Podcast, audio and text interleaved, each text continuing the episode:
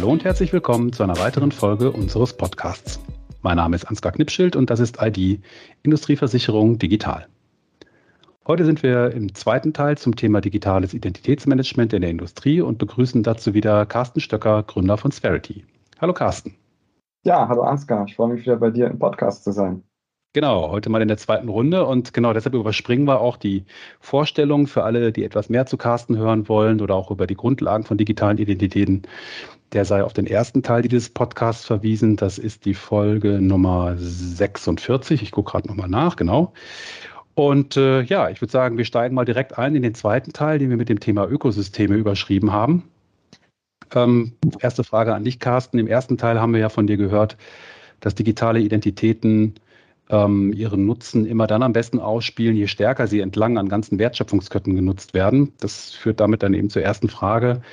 Warum ist dieses Thema digitale Identität überhaupt eine Ökosystemtechnologie und was bedeutet Ökosystem vielleicht in diesem Zusammenhang überhaupt? Ja, für uns, für uns bedeutet Ökosystem immer etwas, wo verschiedene Akteure ja organisiert drin sind. Das ist ein Ökosystem und das kann dann einen Industrie-Domänenbezug haben, wie ein Supply Chain-Ökosystem. Kann vielleicht auch sein Supply Chain für die Pharmaindustrie. Ja. Also wenn man da verschiedene Akteure hat, dann sind so ein Ökosystem dann organisiert. Oder wenn man sich jetzt anschaut, was auch gerade so in Deutschland sag mal, an, an, an Themen der Digitalisierung hochkommen, wie Projekte wie Gaia X. In Gaia X spricht man plötzlich von Federations. Ja. Das ist ein anderes Wort für Ökosystem. Aber da überlegt man sich dann auch, wie kann ich digitalisieren in der Agrarwirtschaft, in der Energieindustrie, in der Forstwirtschaft, im Kulturbereich, äh, irgendwo anders. Und es sind alles einzelne digitale Ökosysteme. Das Interessante ist eigentlich, dass es in diesen De äh, Ökosystemen, sagen wir, der Agrarwirtschaft, da gibt es halt jetzt kein Facebook, ja, das Facebook der Agrarwirtschaft. Wo dann alle landwirtschaftlichen Betriebe und alle, weiß ich nicht, Holzzertifizierer und alle verarbeitbarer, sagen wir, gut, die Erzeuger von landwirtschaftlichen Produkten oder die, die es verarbeiten, die meinetwegen Milch zu Käse verarbeiten und die Logistiker, die, die, die, die Tanklastzüge ähm, bis zu den Retail-Stores, die sind halt nicht auf einer Plattform heut, heute organisiert, wären sie auf einer Plattform organisiert, sagen wir das Facebook der Agrarwirtschaft, wo alle sich kennen und wir, im Onboarding-Prozess die Identität aller Akteure auch wirklich hart überprüft worden ist, sind die, sind die, weiß nicht, die Menschen wirklich die Menschen und die Unternehmen wirklich die Unternehmen und gibt es kein Identity Theft, gibt es keine Bots. Bots sind ein Riesenproblem bei Twitter und Facebook. Wenn man jetzt mal das alles hätte, ja, ein großes, ein großes digitale Plattform für die Agrarwirtschaft, dann ähm, also zentral organisiert, dann hätte man alle Identitäten beim Onboarding verifiziert. Das wäre super. Das wäre ein Ökosystem. Hat natürlich nur den Nachteil, dass der Betreiber dieser zentralen Plattform hat ja vollständige Transparenz über alle Transaktionen in diesem Ökosystem. Ja, sagen wir, mhm. Ökosystem der Agrarwirtschaft.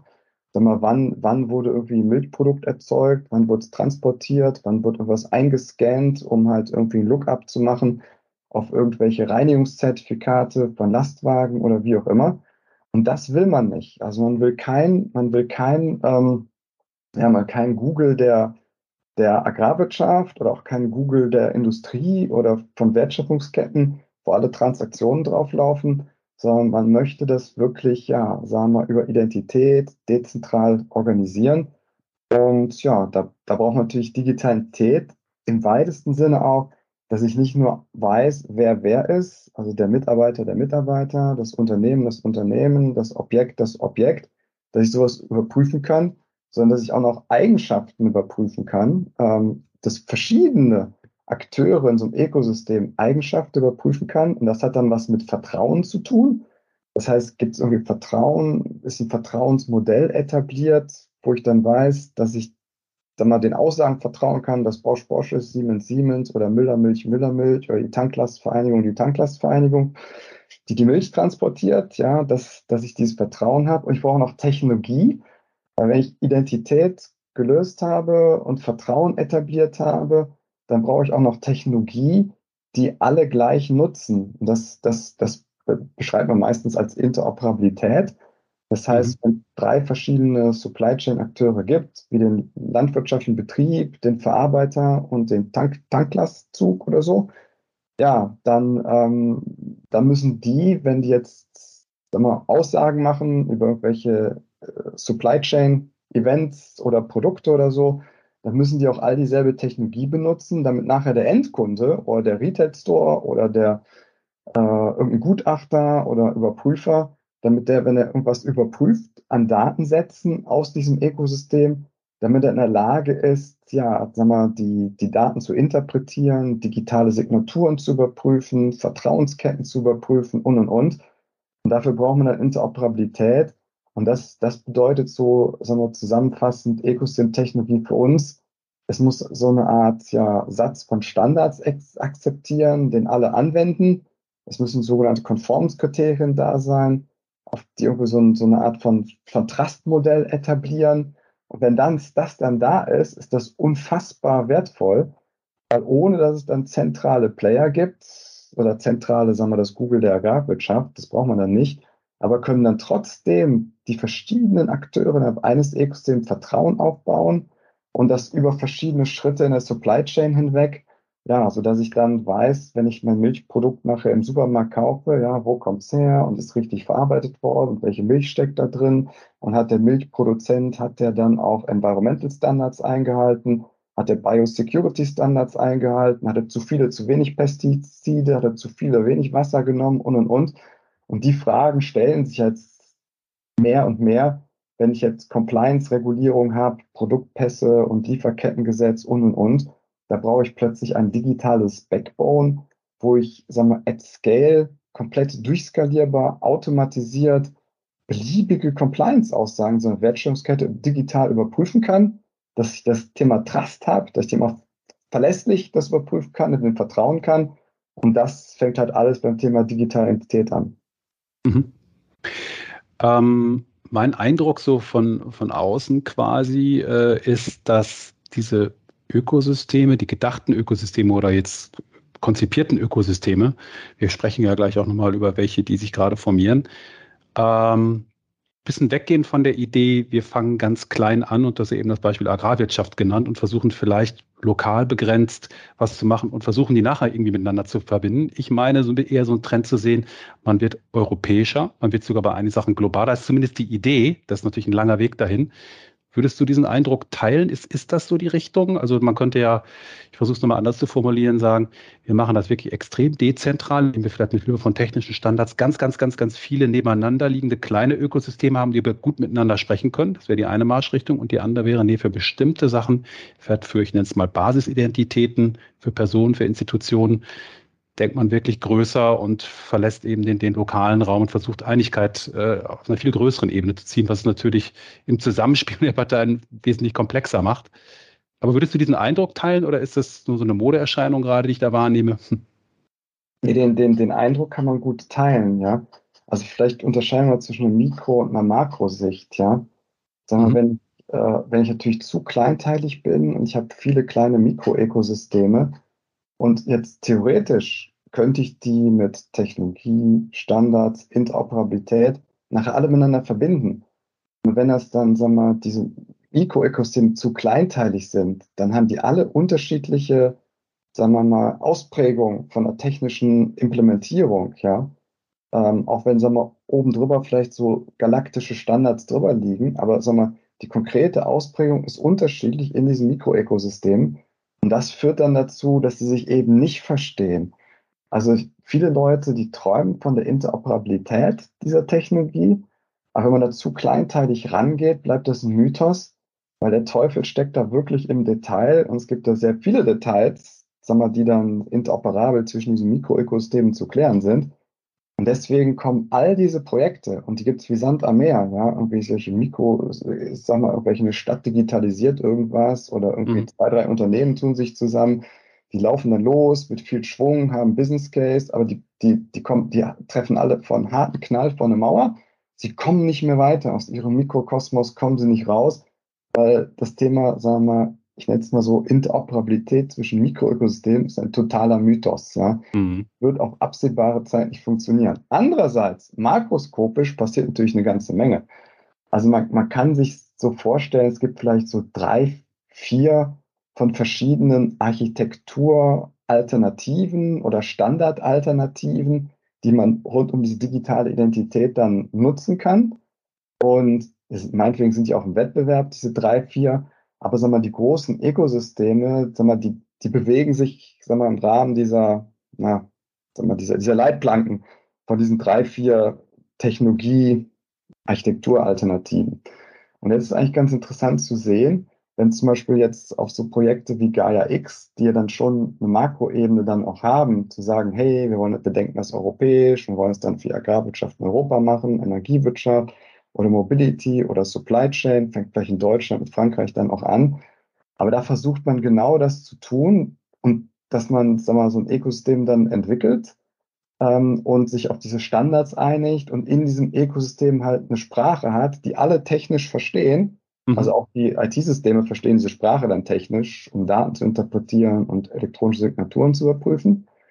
Und wenn, wenn, wenn das dann der Fall ist, dann, dann, dann, dann kommt, kommt plötzlich, sag mal, hat man plötzlich ja diese, diese kritischen Skaleneffekte, um auch wirklich mal so, solch, solche Sachen dann durchzuskalieren.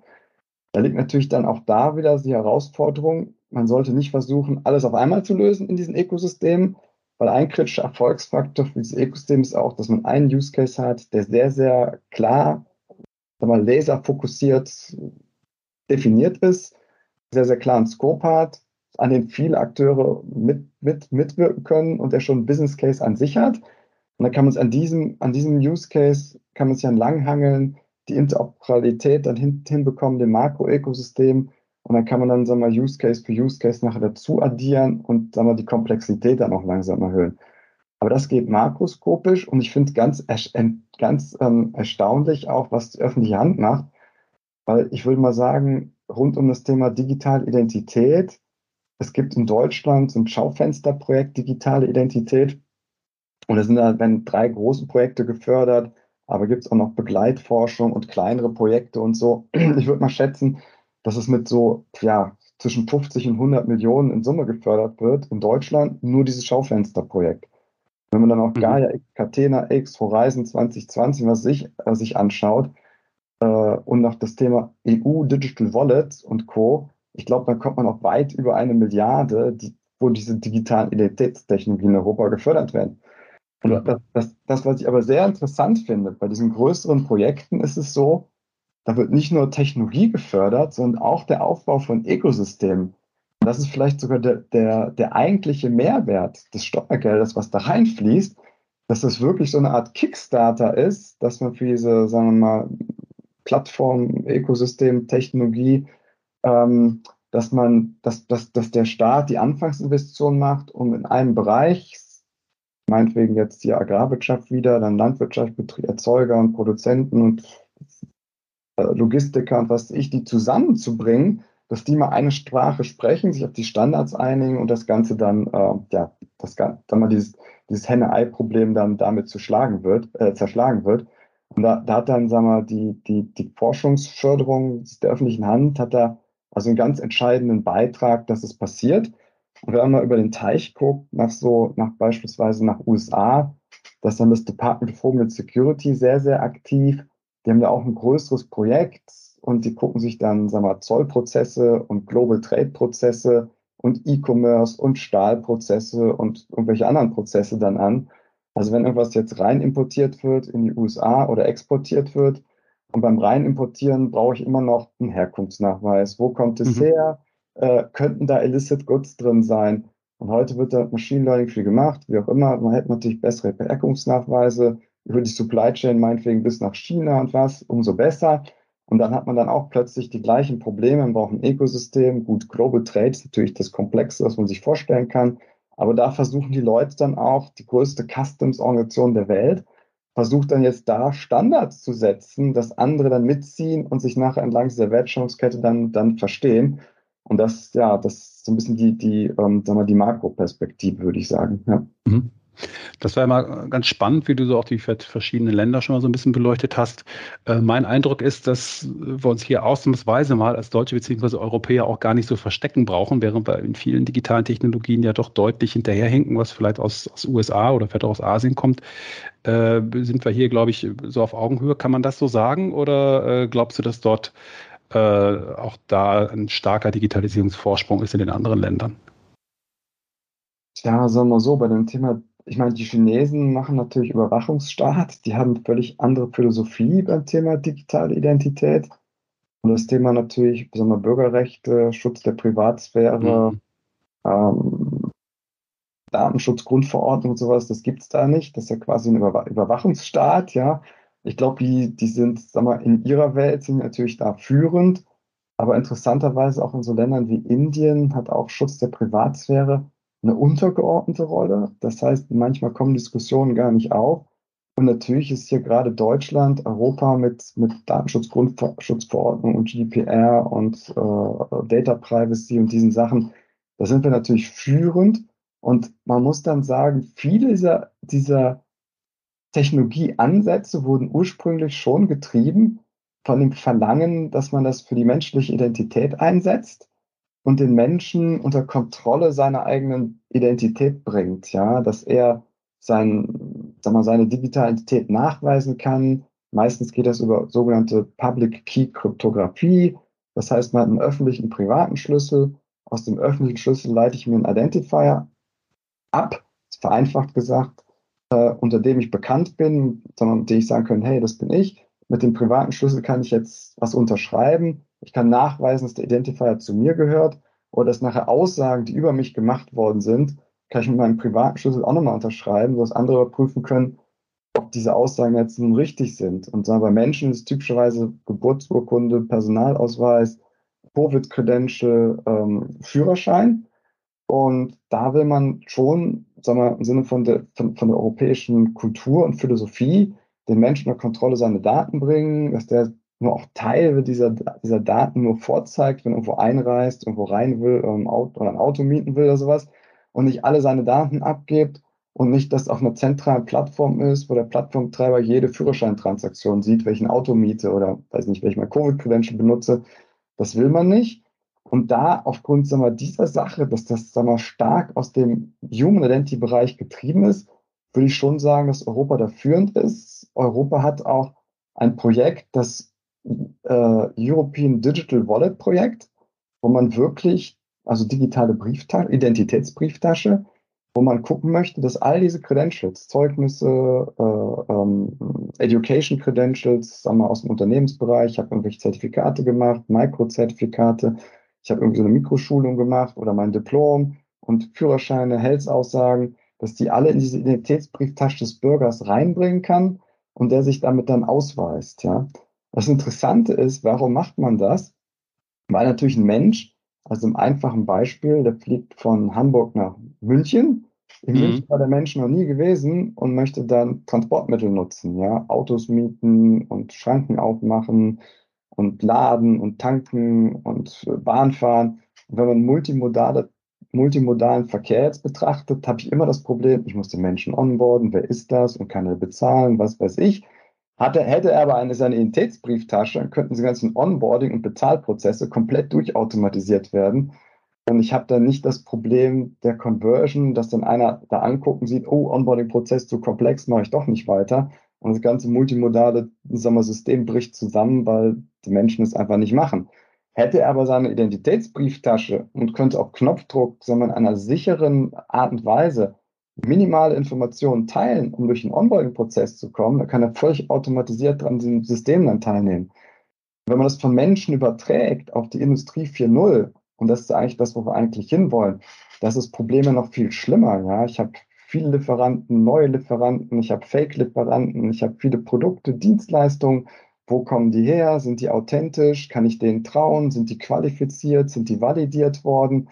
Und, und, und und sagen wir, diese, diese Wertschöpfungsketten, die in der Vergangenheit sehr statisch und linear waren, die werden ja immer dynamischer mit, mit, mit neuen Lieferanten und 3D-Drucken und neuen Technologien und sagen wir gerade digitalen Technologien, noch beimischen und was weiß ich.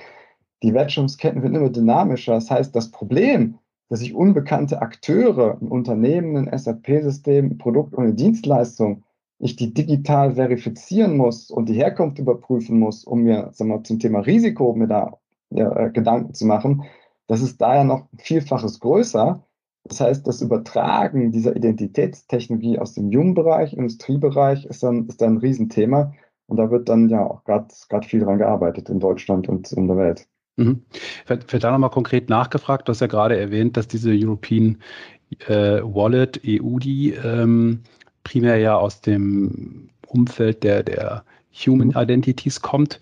Ist denn da in dem Scope auch im jetzigen, da formieren sich ja gerade auch die Konsortien aus Public Sector und Private Sector, auch die, äh, ich habe die Unternehmensidentitäten mit berücksichtigt oder ist es ein nachgelagertes Thema? Ja, das ist ganz interessant. Also ursprünglich, es gibt eine EIDAS Toolbox-Gruppe, ja.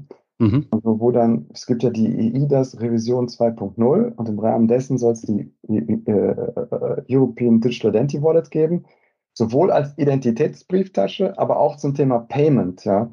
Also mhm. es, das, ich weiß nicht, für heute ist darauf eingehen nicht, aber es ist mega strategisch für die Europäische Union, sagen wir, diese amerikanischen Payment-Provider wie PayPal, denen Paroli zu bieten, bessere, andere, andere Lösungen europäische Lösungen auch da anzubieten. Das heißt, Identität, Payment gehört beides zusammen, digitalen Testbrieftasche.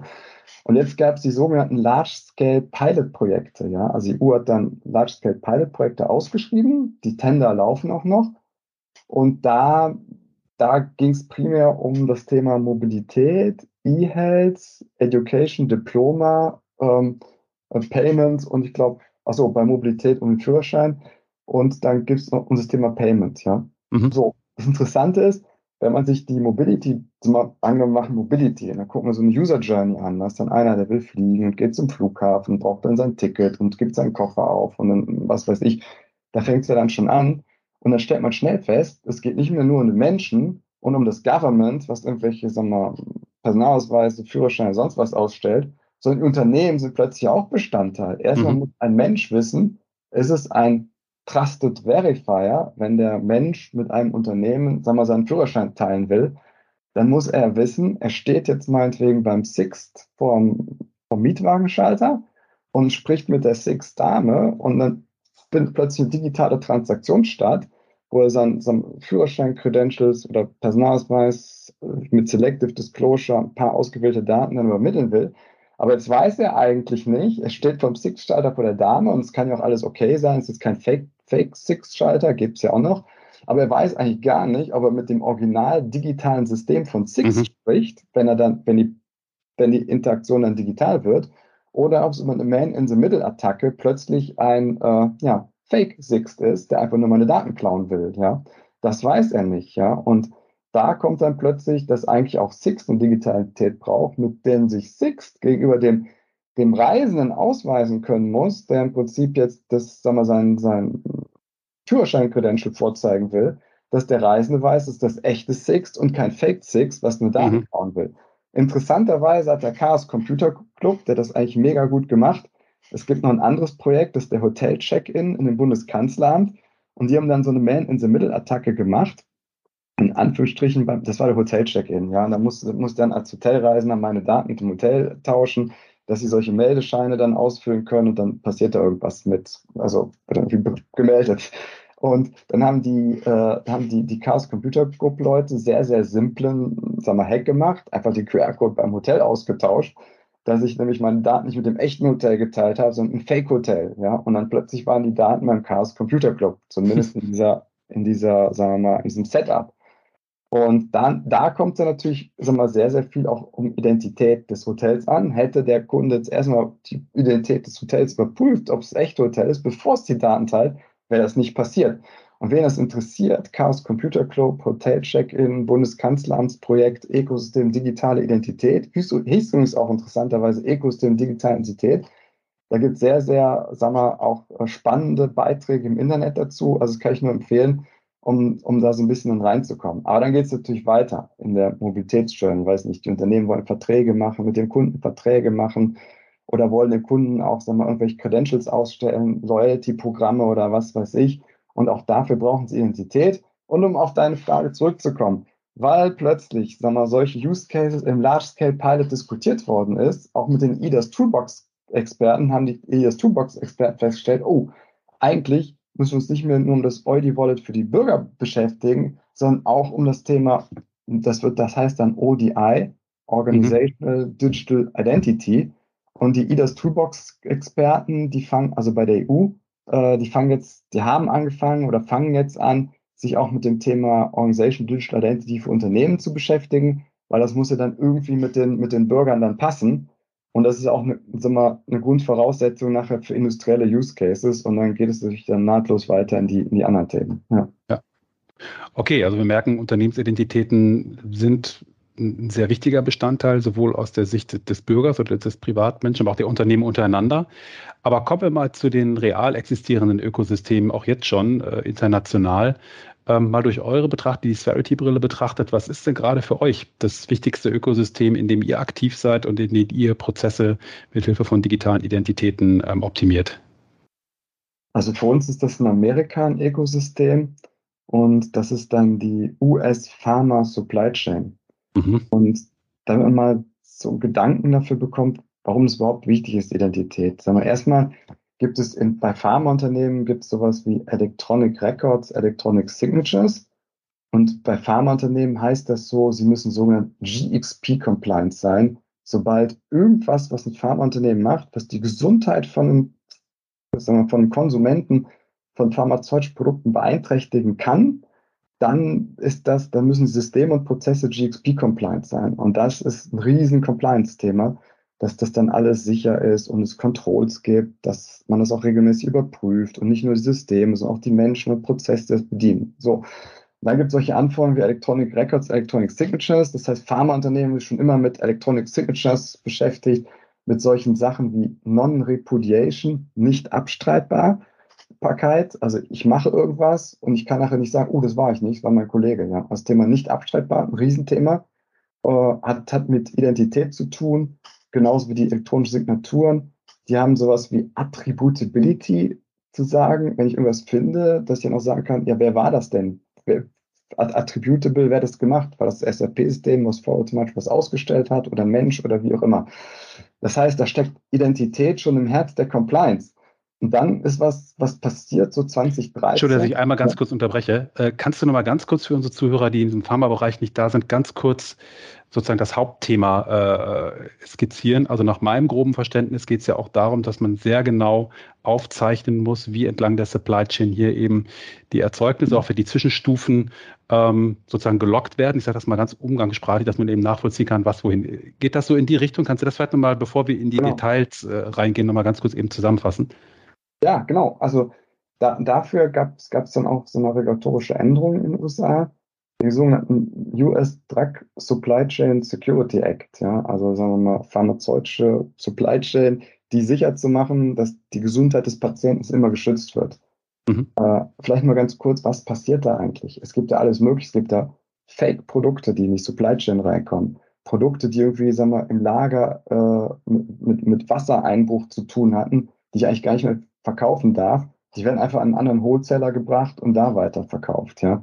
Es gibt die Kartelle. Die Kartelle bringen massenhaft Methadon, Fake Methadon und Morphin in den Markt, ja, weil in den USA gibt es einen riesen Bedarf nach, nach diesen Schmerztherapie-Medikamenten, wird da riesig reingebracht. Oder sowas wie Produktrückrufe. Ich rufe mal eben an, eine kleine Apotheke und sage, hey, die, ähm, sagen wir, das Produkt von Johnson Johnson hat Qualitätsproblem. Ich schicke mal eben einen Wagen vorbei und hole das ab holt der Wagen das ab und der ganze Kram landet wieder auf dem Schwarzmarkt. Also, und genau um dieses Problem zu bekämpfen, die Supply Chain Security, gibt es den US Drug Supply Chain Security Act. Und da geht es genau darum, was du sagst. Man möchte alle, er möchte erstmal die Authentizität von pharmazeutischen Produkten überprüfen können. Und er möchte alles, die Historie, was mit diesem Produkt passiert ist, wer hat es hergestellt, wer hat es wiederverkauft, in welcher Apotheke wurde es dann, weiß nicht, dem Patienten gegeben oder weiterverkauft. Äh, so, diese ganze Historie will man digital überprüfen. Und das ist genau das, was du sagst. Das Interessante ist, es ist eigentlich ein, aus Sicht eines Pharmaherstellers eine, äh, eine Downstream Supply Chain. Also ich stelle ein Finished Good her, ein fertiges pharmazeutisches Produkt und verkaufe das und habe dann die Nachvollziehbarkeit oder Track und Trace oder ähm, also, ja, Track und Trace von diesem, von diesem Objekt durch die Supply Chain habe ich für ein Finished Good, ja. Da möchte ich sehen, wer hat wann was damit gemacht und ist es authentisch. Und in dem DAX Supply Chain Security Act, der übrigens von 2013 war, war von der Obama-Administration äh, und der jetzt, sagen wir, hart enforced werden soll in 2023. Da sieht man mal schon, es hat zehn Jahre gedauert. Mhm. Von der Regulation bis zur vollständigen Digitalisierung und der Penalisierung durch die FDA oder durch andere, ähm, sagen wir, Government Agencies. Hat zehn Jahre gedauert, auch in den USA. Weil das ist einfach eine große Herausforderung. So, und wo, worum geht es im Drug Supply Chain Security Act? Da geht es darum, dass alle Produkte serialisiert sein müssen. Also serialisiert heißt, es ist so eine Art QR-Code auf der Verpackung des Produktes. Ich, ich kann mit jedem beliebigen Device, ob es mit einem Telefon, einem Scanning-Device oder meinetwegen auch einem PC, kann ich den einscannen und dann steckt da drin so eine sogenannte Produktnummer, ein GTIN, also Global Trade Identification Nummer, eine Batch-Nummer, eine Seriennummer und Expiration Date. Und die Seriennummer, das ist genauso über Geld, das ist ganz interessant, es gibt da sehr viele Analogien, wenn ich Supply Chains sicher machen will, äh, zum Gelddrucken. Also mal ein Security-Feature auf Geldscheinen ist eine Seriennummer und die Seriennummer ist zufällig erzeugt. Das heißt, wenn ich Geldfälscher bin und ich fälsche mal einen Geldschein, ich mache jetzt einfach von 1 bis 100 die Seriennummer, dann kann man relativ einfach nachüberprüfen, dass es keine offizielle Seriennummer ist, weil 1 bis 100 hätte die Bundesdruckerei nicht gedruckt oder jemand anders. Die sind zufällig. Und genauso ist es bei den pharmazeutischen Produkten auch. Die kriegen eine zufällige Seriennummer und jetzt kann einer hergehen und kann eine Überprüfung machen. Also ich als Wholesaler habe jetzt irgendwie ein pharmazeutisches Produkt und es ist irgendwie, sagen wir mal, suspicious oder ja, ich muss, bin nicht sicher, was damit los ist. Ich scanne es ein, ich gehe zum Hersteller und frage den Hersteller, ist es ein Produkt von dir, passt die Seriennummer, ist alles damit in Ordnung? Und dann kann der Hersteller bei sich in der Datenbank nachgucken, ist es einer meiner Seriennummer? Ja ist alles mit in Ordnung, super. Ist es eine falsche Seriennummer, kann man sagen, muss ein gefälschtes Produkt sein. Ist es eine Seriennummer, die schon mehrfach aufgetaucht ist, ist es auch ein Problem, ja, weiß man, mit dem Produkt gibt es Problem. Mehrere Seriennummern und dann muss das isoliert werden, das wird an die FDA reportet und was weiß ich. Also das heißt, es geht dann um die Serialisierung, es geht über, das, äh, über die Produktverifikation, was ich eben sagte. Und ein dritter Aspekt ist nachher noch, dass man wirklich Tracing Requests stellen können will in der Arbeitsindustrie gerade dran, dass ich in der Lage bin, ja, also den kompletten Verlauf von einem Produkt über die, über die Supply Chain vom Hersteller, äh, also Manufacturer, Wholesaler und auf welcher Palette war das wann und wann ist von der Palette runtergekommen in eine andere Box und wie weiter verschickt bis an die Apotheke, als man diesen ganzen, diesen ganzen Werdegang dann überprüfen will. Und das ist nicht ganz, nicht ganz einfach wegen Datenqualität und und und, aber das macht die Industrie da. Und der, der letzte Aspekt, der für uns der entscheidende ist, dass es nur autorisierte Tradingpartner machen dürfen, dürfen. Das heißt dann ATP, Authorized Trading Partner oder autorisierte Wertschöpfungsketten-Teilnehmer. Und das, das hat den folgenden Hintergrund, wenn jetzt irgendwelche, sagen wir, nicht autorisierten ja, Trading-Partner da teilnehmen würden, dann könnten wir die ganze Supply Chain durcheinander bringen oder es würde einer, äh, sagen wir, Arzneimittel bekommen, der gar nicht autorisiert ist die weiter zu verkaufen oder irgendeiner stellt welche her, der nicht autorisiert ist, die herzustellen. Bei dem Thema Authorized Training Partner geht es darum, hat das Unternehmen eine Lizenz, pharmazeutische Produkte zu herzustellen mhm. oder zu verkaufen. Und diese Lizenz, die wird digitalisiert. Und das, das ist das, was, was, was wir in den USA machen. Und am Ende des Tages ist das sehr interessant, weil äh, man muss so vorstellen, ich habe digitale Interaktionen über APIs, Application Programming Interfaces, also einfach nur ein Computersystem-Interface, was, dann, was man dann ja auch, auch API nennt. Und jetzt muss ich mich ja gegen der API von dem Hersteller ausweisen, dass ich als Apotheker oder Wholesaler autorisiert bin, den Kram zu verkaufen. Und deswegen schicke ich so einen Product-Verifikationsrequest dahin. Und das, das machen wir mit digitaler Identität und der Digitalisierung dieser ähm, sagen wir, Wholesaler-Lizenzen, der ATP-Lizenzen, sodass ich mich gegen diese API ausweisen kann. Und die API von dem Manufacturer sieht dann, aha, das ist ein Wholesaler, ein Wholesale und eine Apotheke Wholesaler mit einer entsprechenden ATP-Lizenz. Und dann, nur dann, wer diese Lizenz hat, gucke ich in meiner Datenbank nach und schicke ein Ergebnis zurück. Und das hat interessanterweise sehr viel auch mit dem Thema API, End, also im Allgemeinen, Verallgemeinerung, mit dem Thema API Endpoint Security zu tun. Das heißt eigentlich, schützen wir ein Computersystem, ja, ein kleines mhm. Computersystem, das nur diesen Request zurückschickt. Wir schützen es, indem wir nur noch Anfragen durchlassen von autorisierten Trading-Partnern. Und das hat sehr viel mit Cybersecurity und diesen anderen Sachen zu tun, weil die größten, äh, die größten Probleme, die IT-Systeme in sich Cybersecurity haben, die kommen daraus, dass die APIs nicht geschützt sind, was Authentiz Authentifizierung, Autorisierung der eingetreffenen Requests betreffen. Und die ganzen Angreifer im Internet, die machen das mit künstlicher Intelligenz und skalieren das ohne Ende, um die APIs, wir, die Vulnerabilities dann, dann zu nutzen. Und sagen wir, diese Technologie, die jetzt aus dem DAX Supply Chain Security Act dann da kommt, was wir in den USA machen, viel mit API Endpoint Security in diesen Sachen zu tun, das, das, deswegen ist da auch relevant. Wobei in den USA geht es primär um das Thema Compliance. Der Business Case ist Compliance. Das ganze Ökosystem hat einen Business Case. Das ist eh schon mal gut, wenn man Ökosystem-Technologie macht, mhm. dass ein Business Case da ist. Ähm, das, das Ökosystem ist komplett. Ja, also wir mussten da nicht groß irgendwie ein Ökosystem dann irgendwie so aufbauen, ja, und dann die Leute überreden. Das war schon, schon vorher da. Weil die mussten, haben sich schon, weiß nicht, damals seit sieben Jahren mit dem Drug Supply Chain Security Act beschäftigt dann mussten wir erst nicht noch irgendwie das aufbauen. Also die haben Business Case, das war komplett und es war educated. Die haben sich vorher schon mit diesen Technologien beschäftigt. Wir mussten nicht die Education machen. Und das war natürlich da für uns auch noch ein paar, paar Erfolgsfaktoren, um da an der Stelle dann weiterzukommen. Mhm. Ja, ich finde das ja ein super Beispiel, äh, vielleicht auch für unsere Zuhörer, die so denken, naja, okay, aber was hat das vielleicht mit meiner Industrie zu tun, wenn wir mal an Themen hier in Deutschland oder Europa denken wie Nachhaltigkeit, ne? also Nachweise über die nachhaltige Produktion äh, von Produkten, äh, CO2, Energie und so weiter und so weiter, ähm, äh, gibt es, glaube ich, äh, eine immer stärkere Governance und Regulatorik auch dort. Und all das muss natürlich auch digitalisiert werden, damit es kosteneffizient umgesetzt werden kann. Wenn man jetzt diesen Transfer gerade von deinem Beispiel aus dem Pharmabereich äh, auf, auf diese Fragestellung rüber, rüberbringt, merkt man, oh, dass er eigentlich sehr, sehr ähnlich an dieser Stelle halten. Ne? Wie kann ich eben an einem Produkt, äh, sei es eben im, im, Verkauf der Unternehmen untereinander oder auch bis hin zum Endkonsumenten eben Track and Trace, das Stichwort hast du ja eben genannt, genau nachvollziehen, wo kommt es her, unter welchen Bedingungen wurde es produziert. Ganz unabhängig jetzt von dem speziellen Thema bei Pharma, Fake äh, und so weiter. Genau. Ich habe vielleicht noch eine ganz simple Frage. Äh, vielleicht hast du die auch schon häufiger gehört, aber über die stolpere ich immer wieder in der Diskussion bei Track and Trace. Du hast eben das schöne Beispiel vom Chaos Computer Club genannt, der äh, ja praktisch das Hotel gefaked hat mit dem QR-Code. Mhm. Jetzt ist es ja bei ähm, menschlichen Identitäten, wenn ich was Digitales vorweise, relativ einfach äh, für einen Laien, der das checkt, zu gucken, ist die Person die richtige. Ich mache ein weiteres Attribut wie ein Foto daneben und sehe dann halt alles klar, wenn es mit dieser Identität verknüpft ist. Derjenige scheint auch digital wirklich derjenige zu sein, mit dem ich da interagiere. So, das ist beim Hotel oder beim Six hast du eben schon ein bisschen schwieriger, weil ja die eine Person, mit der ich gegenüber bin, das nicht. Wie ist das denn jetzt eigentlich bei den Produkten? Da wollte ich mal nachhaken. Du hast eben von den pharmazeutischen Produkten gesprochen. Was hindert mich denn jetzt eigentlich daran, zu sagen, ich nehme mal so eine ganze Charge von QR-Codes oder Verpackungen, die legitim produziert worden sind und tausche einfach nur den Inhalt aus? Also ja, genau das gleiche wie ich habe ein Foto von jemand anders und sage eben, der bin ich.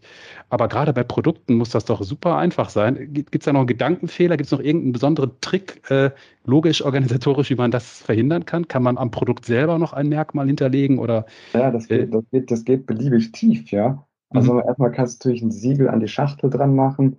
Du kannst auf die Schachtel weitere Security-Features machen. Du kannst auf den Blister, also Blister ist dieses das die Plastikverpackung, ne? Ja. Mhm. Ja, oder das, das, das Aluminium, wo dann die Tabletten ja, ja, okay. durch, durchsticht, da kann man solche Merkmale drauf machen und, und, und. Also, wenn man sich überlegt, am, also am Ende des Tages kann man genauso viel machen bei Geldscheinen. Mhm. Und auf Geldscheinen sind so 20 bis 30 Security-Features drauf, ja, um halt wirklich die Authentizität überprüfen zu können. Und meistens macht man es sich erstmal einfach, aber natürlich ist der Kreativität dann von, sagen wir, von Angreifern da, da keine, keine Grenzen, keine Grenzen gesetzt, ja. Es fällt halt nur irgendwie auf, wenn halt, sag mal, äh, äh, sag mal Seriennummern mehrfach die gleichen irgendwo auftauchen in der Pharma Supply Chain. Ich habe dann die Traceability, wo kommt es denn her? So wurde abgefragt sozusagen, ne? Ja, genau, okay. Sodass mhm. die Behörden dann auch an die Quelle gehen kann, ja. Okay, okay. Und das, ähm, dieses, dieses Tracing Request, das ist ein Riesenthema, also da die Datenqualität hinzubekommen. Ich hatte eben gesagt, dann geht es auf Paletten, ein ganzer Batch und dann werden die Paletten genommen mit anderen Paletten zusammen. Dann wird was runtergenommen beim Wholesaler, kommen noch andere Medikamente oder die gehen in den einen Lagerteil, die anderen woanders hin, da wird eine Box rausgenommen mit einer anderen Box zusammen und was ich.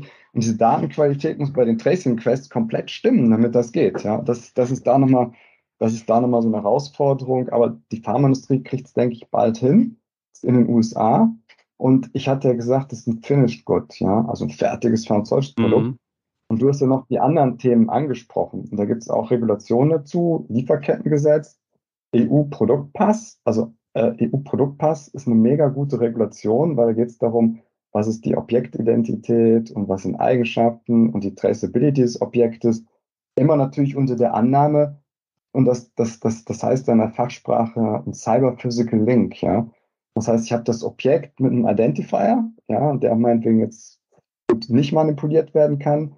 Oder wenn er manipuliert, dass das Risiko oder Impact relativ gering ist oder die Kosten viel zu hoch sind, um es zu manipulieren, das ist immer so ein Kosten-Nutzen-Risikobetrachtung an der Stelle. Und da gibt es da gibt's immer viele Parameter, an denen man dann drehen kann.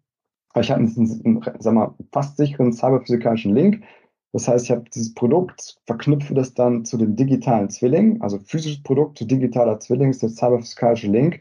Und da stehen dann meine Aussagen drin. Ja? Und genau das, also äh, das muss ja digitalisiert werden.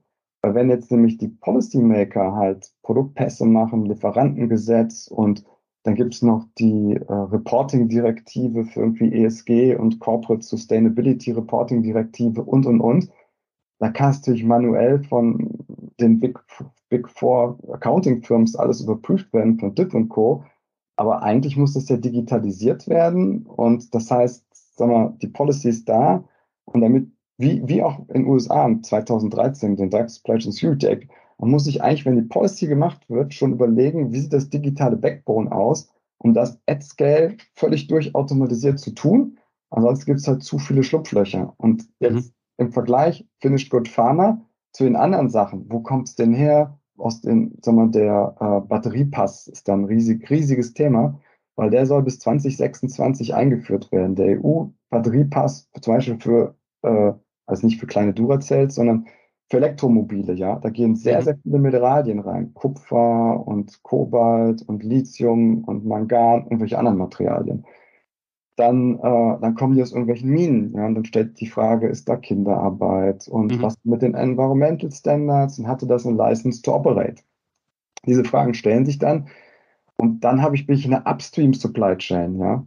Und dieses Problem, also wenn die, wenn die Pharmaindustrie zehn Jahre gebraucht hat für Finished Goods, ja, Traceability und diese ganzen Sachen, das auf eine Upstream Supply Chain zu machen, wo, wo, wo ein Produkt aus, aus also äh, Autobatterie besteht aus bis zu oder circa 1000 verschiedenen Komponenten.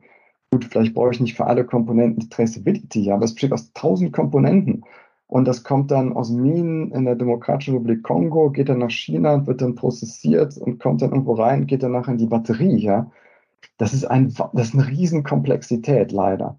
Und da ist dann wirklich kritischer Erfolgsfaktor, mit einfachen Sachen anzufangen und was weiß ich, um dann Schritt für Schritt das dann so mal weiter auszubauen und das Thema Interoperabilität und international, dass dann Afrika, China und Deutschland ja, dann dieselbe, dieselbe technologische Sprache sprechen und und und. Die Themen kommen dann geballt, aber es gibt einen riesen Druck von der EU, das zu lösen. Was ich ganz interessant finde, wir, wir selber sind sowohl angesprochen auf, auf, auf, auf das Thema Produktpässe in der EU, äh, äh, aus, von Leuten aus Neuseeland, von der, von der, äh, also von der ganzen Agrarwirtschaft aus Neuseeland, und aber auch von Minen aus British Columbia und Kanada. Und die haben uns angesprochen nach dem Motto, oh, wenn wir in Zukunft noch in die EU exportieren wollen, unter dem Stichwort Market Access, dann müssen wir jetzt schon auch im Sinne von Digital Backbone nachdenken, wie digitalisieren wir denn unsere Industrie, damit mhm. solche Herkunftsnachweise in Industrie sagen wir, vertrauenswürdig und nachvollziehbar möglich sind, sodass ich überhaupt noch in die Lage bin, in die EU zu exportieren. Und das finde ich ganz, sag mal, diese Entwicklung finde ich ganz spannend, sag mal, wo geguckt wird, wie das alles zusammenläuft und Market Access und gerade die europäische Regulation, wie das, wie das schon einen Impact hat, ja, auch wenn die Digitalisierung noch ein bisschen, sag mal, Arbeit ist. Und im EU-Produktpass ist sehr, in dem, das heißt dann Ecosystem Design for Sustainable Products. Und äh, da geht es dann um Produktpässe für Textil und für, für irgendwelche anderen Sachen. Und Batteriepass hat nochmal eine eigene Regulation. Aber das ist jetzt ein Wort ganz entscheidend. Und da steht dann drin, dass es ein verifizierbarer Produktpass ist. Ja? Und damit ist gemeint, technisch verifizierbarer mit elektronischen Signaturen, mhm. dass wenn einer irgendwas sagt in der Supply Chain, der hat irgendwas gemacht und keine Kinderarbeit und ESG und keine Bio, Bio und Biosecurity, keine Pestizide und alles ist Taco, ja, das muss ich verifizieren können und zwar nicht auf Papier, sondern digital at scale. Wenn das nämlich nicht der Fall ist, dann ist, dann ist Ford Tür und Tor geöffnet und dann bricht der ganze Kram zusammen und die Glaubwürdigkeit und und und. Das heißt, die Glaubwürdigkeit der Policy ist eine Regulation, die steht und fällt mit einem Digital Backbone, was end-to-end durchverifizierbar, automatisierbar und durchskalierbar ist. Und da, deswegen ist das, ist das, sag mal, ein riesen, riesen Potenzial, um halt da die Risiken, also gut, die Risiken da rauszubekommen und dann, sag mal, vernünftige Supply Chains zu haben, nicht nur nach dem Drug Supply Chain Security Act in den USA, sondern auch Supply Chains, die wir in der EU haben. Mhm.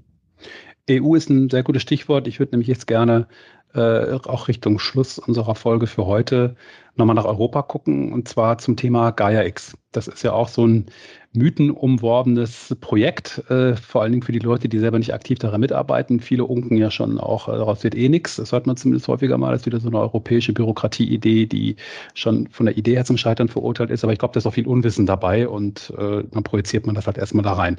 Könntest du bitte mal den Zuhörern kurz erläutern, was Gaia X ist, insbesondere natürlich jetzt mit Blick auf unser Thema digitale Identitäten und wo die Initiative da gerade steht und was es da gerade an, an aktuellen Projekten gibt? Also GAIA-X wird auch manchmal beschrieben als selbstsouveräne Cloud, ja. Und damit ist jetzt nicht primär gemeint, dass die Recht, dass, dass alles noch sag mal, in Rechenzentren läuft, die betrieben werden von deutschen Unternehmen und in Deutschland stehen und in der EU stehen. Das ist nochmal ein anderes Thema, sondern damit ist jetzt primär gemeint, dass das ja selbstsouverän ist. Ich habe Kontrolle über meine Daten auf dieser Infrastruktur, genauso wie bei der Identitätsbrieftasche für die Menschen dass ich auch meine Daten in der selbstsouveränen Cloud unter meiner Kontrolle habe und die überprüfbar habe und und und. Und dann gibt es einen ganz interessanten Aspekt. GAIX hat einen, einen, einen großen, großen Programmpunkt und der nennt sich der, die GAIX Federation Services. Und da geht es halt genau darum, wie können Federation jetzt im gleichen Sinne wie Ecosystem, ja, heißt nur Federation, nicht Ecosystem. So, aber bei GAIX Federation Service geht es darum, in einer Federation, sprich in einem Ökosystem, wie kann ich denn hinbekommen, dass alle dieselbe Sprache sprechen, sich vertrauen? Und da gibt es dann einen ganz wesentlichen Workstreams, das ist das Thema Identität und Trust. Und da geht es dann rum um Identitätsbrieftaschen für Menschen, für Unternehmen, für Maschinen. Da geht es dann darum, um das Thema Authentifizierung und Autorisierung, was ich mal gesagt hatte mit der API Endpoint Security und um Vertrauensketten und und und. Sag mal, all die Themen, die ich, äh, die ich eben so rund um das Thema Identität aufgezählt habe, die werden bei den Gaia X Federation Services bearbeitet und ist der Kern von Gaia X, ja. Das heißt, als Industrieunternehmen habe ich meine Daten, meine Identität, ich kann mich damit ausweisen, ich kann Produktpässe erstellen und ich erstelle die so, dass andere Teilnehmer in dem GAX-Ökosystem die auch nutzen können und das Ganze verstehen und überprüfen und ja, und damit auch Vertrauen aufbauen können. Und das, also das Thema, das Thema der Identität Trust im Kern von, von Gaia X. Und jetzt gibt es verschiedene, ne, ich nenne es mal Gaia X-Domänenprojekte, ja, also wie Agrarwirtschaft, Mobility, Energiewirtschaft und Forst und Kultur und was weiß ich. Und die überlegen sich, wenn ich jetzt diese Kernkomponenten von GAIX technologischer Art und Weise nehme, wie kann ich die in mein Ökosystem dann reinbringen, um Mehrwert zu erzielen? Also einfach mal ein Business Case oder um regulatorische Anforderungen dann zu erfüllen. Und eines der, der Projekte, ähm, das, das heißt jetzt Catena X, die sind aus meiner Sicht zu, gehören zu denen, die am meisten auch Gas geben in Catena X. Und die geben, das kann man so, so sehen, die geben auch deswegen Gas, weil die wollen wirklich Produktpässe, Lieferkettengesetz, wollen die digitalisiert umsetzen, so dass ich dann, sagen wir mal, meine Daten habe und die sind verifizierbar und ich weiß, wer es war, alles, was ich eben nannte, dass das dann geht. Und dann wird auch häufig von sogenannten Datenräumen gesprochen. Ja? Das heißt, es gibt dann verschiedene Unternehmen, die wollen Daten teilen und die Daten so teilen, dass immer klar ist, von wem kommen die, äh, und kommen die wirklich von dem und über die Wertschöpfungskette hinweg und wollen die Datenräume verknüpfen. Und das, das, das steckt so im, ja, so im Kern von, von Gaia X im Sinne der selbstsouveränen Cloud, dass halt die Unternehmen kollaborativ mit ihren Daten zusammenarbeiten können. Das hört sich jetzt vielleicht erstmal ein bisschen, sagen wir mal, abstrakt an, aber ein Vergleich. Heute haben die Unternehmen ja Terabyte oder Exabyte oder irgendwie ganz viele, ganz viele Bytes an Daten in ihren, in ihren Systemen drin. Und ihren Datenbanken ist kein einziges dieser Daten signiert, ja. Das heißt, wenn ich Daten von meinem Lieferanten bekomme, ist das Datum nicht signiert. Das heißt, die Daten, die ich heute in meinem SAP-System Terabyte von Daten, was ich wo drin habe, ich weiß nicht, von wem kamen sie ursprünglich, wenn ich fünf Jahre später reingucke, und hat sie vielleicht zwischendurch einer verändert mhm. oder wurden diese Daten widerrufen. Wenn man jetzt dann GAIA-X geht, kann man es so vorstellen, dass ich zukünftig, das heißt zwar Datenraum da, aber ich habe dann quasi mein, meine eigene Datenbank, wo meine Daten sind oder Daten von meinen Lieferanten und ich kann immer überprüfen, von wem sind sie gekommen, sind sie manipuliert worden und sind sie noch gültig, ja. Und das ist ganz, ganz entscheidend. Und sagen wir, das auf europäischer Software. Ich habe meine Daten zur Kontrolle, wird da gemacht.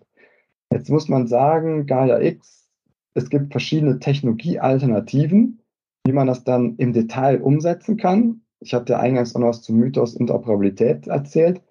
Ich denke mal, das wird Gaia X auch definitiv passieren. Da, da arbeiten dann verschiedene Teams zusammen und was ich, die einen machen es ein bisschen rot, die anderen ein bisschen grün, passt dann vielleicht doch nicht zusammen. Also da wird, da wird, da wird, weil das eine Ökosystemtechnologie auch ist, per excellence, dieses GAIX, da wird es vielleicht da hier und da nochmal ruckeln, äh, bis sich dann die Interoperabilität wirklich eingestellt hat. Aber auch hier ist es so, es gibt dann die Domain-Projekte, sagen wir Agrarwirtschaft oder, oder meinetwegen Catena X für Automotive-Bereich, Supply Chain, Produktpässe, Lieferkettengesetz. Es ist wirklich das Kickstarter-Investment von, von, vom Government, Deutschland und, und EU, die Leute zusammenzubringen, die wesentlichen Player in, in einer Wertschöpfungskette, in einer Domäne AX zusammenzubringen. Die fangen an, die Technologien zu implementieren, um halt diese selbstsouveränen Strukturen aufzubauen, ein Data Sharing, was compliant und secure ist und wo auch Risiken damit dann mitigiert werden, um halt, sagen wir, ja, Industrie 4.0 Digitalisierung voranzubringen. Und da spielt das GAX aus unserer Sicht eine Riesenrolle. Auch wenn es natürlich, klar, es ist ein Riesenprojekt, hat vielleicht hier und da ein paar sagen wir, Kinder, Kinderstartschwierigkeiten oder sowas dann gehabt. Aber aus unserer Sicht ist das, ähm, das sehr, sehr kritischer Erfolgsfaktor, um halt überhaupt diese Ökosystemtechnologien in die Industrie reinzubringen. Mhm. Super. Ja, Carsten, vielen Dank auch für, für die Einschätzung. Ich glaube, wir haben heute einen sehr guten Überblick bekommen, wie weit die Ökosysteme in den verschiedenen Gebieten sind. Zumindest einen kleinen, kleinen Einblick, auch ein paar tiefere Ausführungen. Ähm, das war mal wieder, muss ich jetzt sagen, zum zweiten Mal eine sehr lehrreiche Dreiviertelstunde, die wir gemeinsam verbracht haben. Vielen Dank, Carsten, für diese Berichte aus der Praxis auch, die aufzeigen, wie man Digitalisierung oder das Arbeiten mit Identitäten ganz konkret auch umsetzen kann. Gerade das Beispiel USA, Pharmazie war natürlich ganz spannend. Äh, und auch äh, deine Worte, deine Einschätzung, was sind Erfolgsfaktoren, das sind vielleicht auch gerade Stolpersteine. Nochmal im Namen der Zuhörer, vielen Dank für die Zeit und äh, bis demnächst, Carsten. Danke. Ja, alles. Vielen Dank, im Podcast zu Gast zu sein und alles Gute allen Zuhörern. Bis bald. Prima, tschüss, danke.